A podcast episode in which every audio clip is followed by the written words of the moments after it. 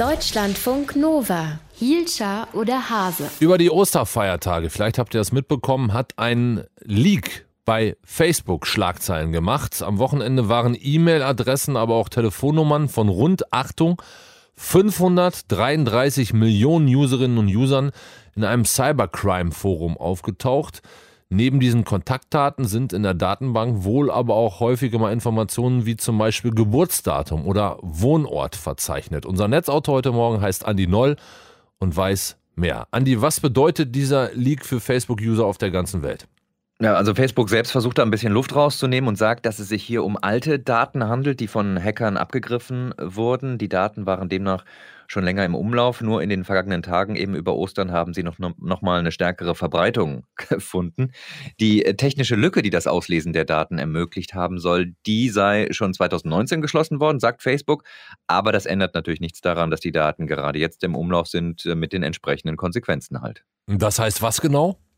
Naja, das sind Telefonnummern, die eben nicht zur Veröffentlichung bei Facebook bestimmt waren, sondern eigentlich helfen sollten, äh, für das Netzwerk Freunde und Bekannte zu finden. Nehmen wir das Beispiel Deutschland. In dem Datenbestand sind auch Informationen über gut sechs Millionen Facebook-Mitglieder aus Deutschland.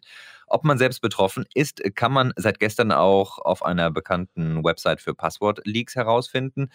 Und äh, das habe ich natürlich mal gemacht. Bei meiner Handynummer hat die Datenbank dann auch gleich angeschlagen. Meine Nummer ist also Teil der Liste. Und diese Erfahrung machen gerade viele Mitglieder von Facebook in Deutschland, äh, wie man in mehreren Foren nachlesen kann. Und auch die Tatsache, dass ich jetzt seit dem Wochenende Spam-SMS bekomme mit der Aufforderung, in dem Fall sind es, glaube ich, ausstehende Pakete, die ich abholen soll und auf so einen Link klicken, ähm, die könnte auch damit zusammenhängen. Auch diese Erfahrung machen derzeit offenbar viele im Netz. Und was kann man machen, wenn man gerade jetzt solche SMS bekommt, beziehungsweise sich wiedergefunden hat in der Liste? Also, dass die eigene Handynummer nun in Listen mit dem eigenen Namen verknüpft ist, dagegen kann man jetzt nichts mehr machen. Klar, gegen Spam-SMS gibt es natürlich gewisse Schutzmöglichkeiten auf Smartphones, zum Beispiel über Apps oder direkt über den Spam-Schutz im Betriebssystem.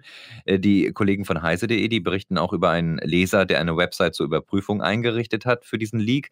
Ähm, da reicht es dann aus, wenn man seinen Facebook-Account-Namen eingibt und dann kann man checken, ob man da betroffen ist. Habe ich auch gemacht kommt auch wieder die positive Antwort, ja, du bist betroffen. Sein Tipp, unbekannte Anrufer ignorieren und Drittanbietersperre einrichten, um nicht in Abo-Fallen zu landen, denn das ist tatsächlich dann ein Problem bei diesen ähm, Geschichten über das Handy, dass man dann in Abo-Fallen landet. So, und diese geleakten Telefonnummern, die sind für Promis, Prominente vielleicht ein noch größeres Problem, oder?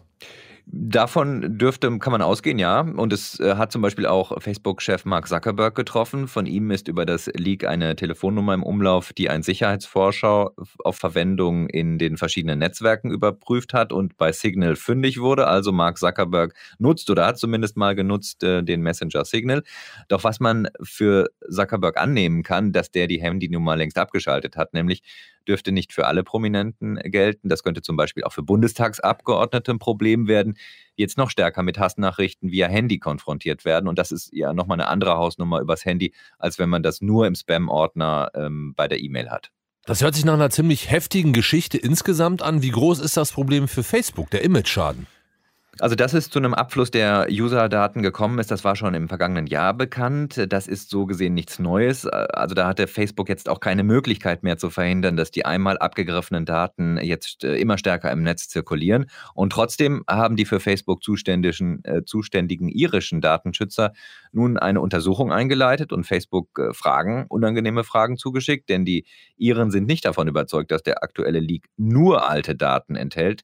Die knappe Erklärung einer Facebook-Sprecherin, das sind alte Daten und die Lücke ist längst geschlossen, die reicht den irischen Datenschützern jedenfalls nicht.